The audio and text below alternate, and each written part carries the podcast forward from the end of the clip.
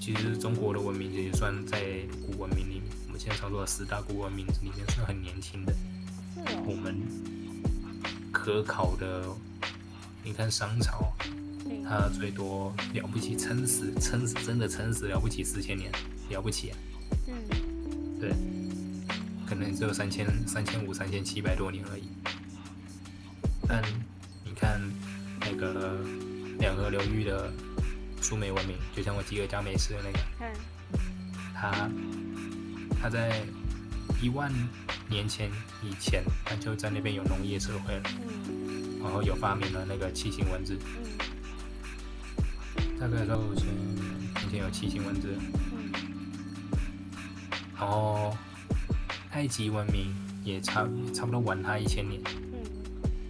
也有了它的埃及文明诞生。那它的埃及文字算是楔形文字演变吗？哎，没有，他们自己研发？古文明，现在大家常说古文明怎样可以被称为文古文明？嗯是它是相对它的发它的诞生是独立啊，独立产生的，看这才叫古文明。看，还有独立的文字，独立产生的文字，独立产生的文化，独立的制度，看，独立的民族民族构成，这就是古文明的呃那个条件。就是都要独立自己成成就，对自己这样子才算。对，然后你看这个两河文明，它的后面影响了其他的衍生的子文明，嗯有什么亚述人啊、西泰人啊，嗯然后有那些的那个那个阿兰阿兰王国啊，嗯，这些都是它子文明，它子文明也有个六六七千年的历史。嗯其实它的子文明，它的孙辈的文明叫什么阿卡德帝国，它的它的那个时间点都比中国久，它的孙辈都比中国久，但中国就是一个，因为它这就是边缘人，对，哭啊那，边没有人影响得到它，所以它就自己蹦出来了。对啊，然后顺便讲一下西泰人，他是全世界第一个会用我刚刚原本也想问，因为你刚才说的西泰和那种阿兰，我完全完全没有一点印象的，很少听到哎。这个是很少听到，因为我西亚是最有最有趣的这种，它有非常多的国家，非常的缤纷，战乱也很多，但就是很精彩。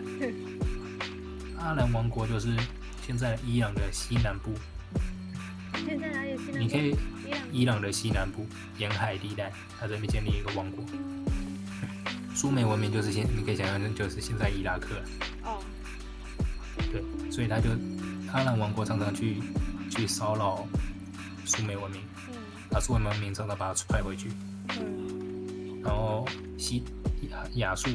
亚述跟西台他们算是有并列存在，并列存在的，有嗯点像金国、金国跟南宋的感觉，嗯他们是互相存在的，有轮两边都有制霸嗯国、称霸国，然后后面他们两边都有先后都有去征服了苏美尔文明，嗯然后后面西台人他发明了铁器，嗯，懂得使用铁器，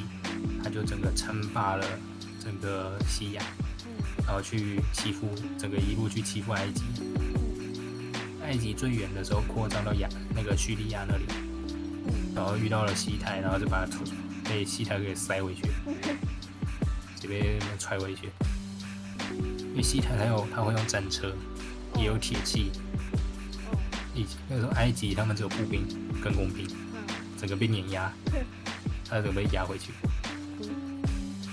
对，但是这些子文明他们都有去，都他们有个共同就是他们都会用楔形文字。像你看那个西台西台帝国，它灭亡之后，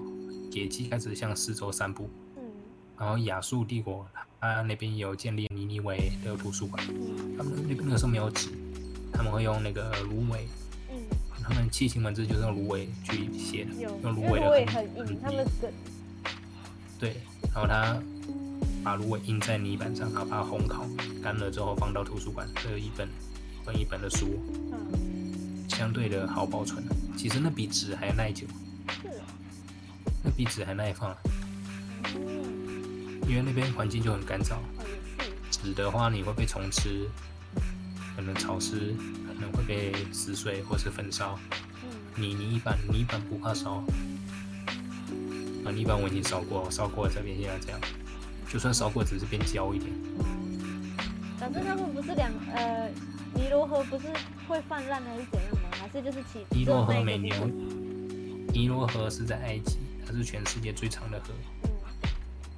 最长的河，它会定期的泛滥，在它建水坝，埃及政府建水坝之前，嗯嗯它会定期的泛滥。嗯但是定期的泛滥会带来肥沃的淤泥。但是他们那边会有土地的，这一块地是谁的，这块地是谁的。但一泛滥之后，路标、界标什么都没有，所以他们埃及人的几何学为什么会那么好，就是有从这里开始。因为他们一旦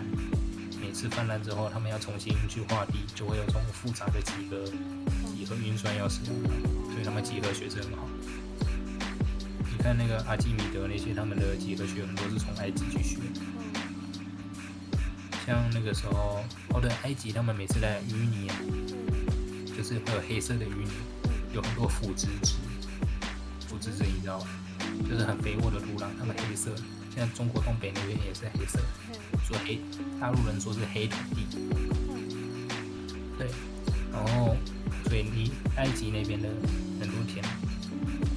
他们当时的人看啊，就是那种像黑色，所以他们那边说像是黑色大陆。嗯哦，我们现在常说的黑魔法，就是这个时候来的，来自来自埃及的魔法，他们就欧洲人就从这是黑魔法，所以并不并不是他因为他邪恶，哦所以叫他黑魔法。哦，那起源啦、起源是这样，但到后面变成那种三二两二元的那种变，现在这样子。哎呦，这个倒是我知道的，埃及它原本土地是很肥沃，就黑色的，所以那边说黑色大陆。所以他们原本讲说黑色大陆、黑色魔法、黑魔法，其实是代表充满生命力、能力的那种感觉吧？对，还有一个当时埃及是一个很先进的地方，嗯欧洲就是一群虎虎黑黑，一群野蛮人。他们埃及的很多很多很先进的东西，在他们眼里可能就是像魔法一样。哦，对，就像我们现在到夜市丛林，我们拿一个手电筒照那他以为那是什么东西，嗯对吧、像是有人去那个非洲的原始部落，拿一个手电筒给人家，人家说这是魔鬼的东西，不让他小孩碰。那大家打你，或者是对啊树像有人做那种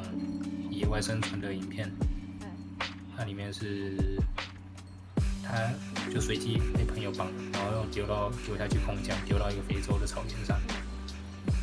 然后最后他被当地的部落人，那个叫马赛人，就直接被他压死。嗯，哇然后最后他朋友拿了一只牛在把他赎走，一整头牛。我女儿对他来讲很很贵重耶。对啊，因为他们他们对领地的意识很浓厚。我记得马赛人好像是狮子看到都要跑，就是他们的成年礼是要杀一头雄狮徒手，徒手，就是可以可以冷兵器，不能拿枪，哦诶，是要徒手还是这样，总之要自己去想办法干掉一头雄狮啊。对，杀掉之后你就是成年，所以他们那边附近的狮子有个本能，就是看到马赛人要跑，被不会跑的都被杀掉了。哦，哇，诶、狮子很大只诶、大的可能有两两公尺多到三公尺，嗯，很大只。所以我们怎么又扯那么远？哼反正历史就是像河流一样，一个会接着一个。真的，你再讲个半小时，你就可以准备去买早餐吃一吃睡了。真的。我想等我把他们出去，我再把那个昨天那个故事后半段录好。啊，录好了，刚刚录的，嗯没有，因为我刚刚录一录太大声了。太大声，可以可以录好，都在小音量，把它调低一点就好了。不是那个声音就会怪怪，你知道吗？嗯，所以正常的声音，不然人家都是那种压着，像我这样压着声音，对讲话人家听了也不舒服。好，这还可但有以啊时候啦你。看，你看了你那个有那个点约束，那样有高一点高一点，心情就会好。真的，就是有人会来听你分享历史的那种感觉，听你分享你是有兴趣的东西。对啊，故事结束喽。嗯，有有什么讲错的地方，欢迎到 FB 来指正。对，故事在这边结束了。想听音乐可以继续留，没关系。拜拜。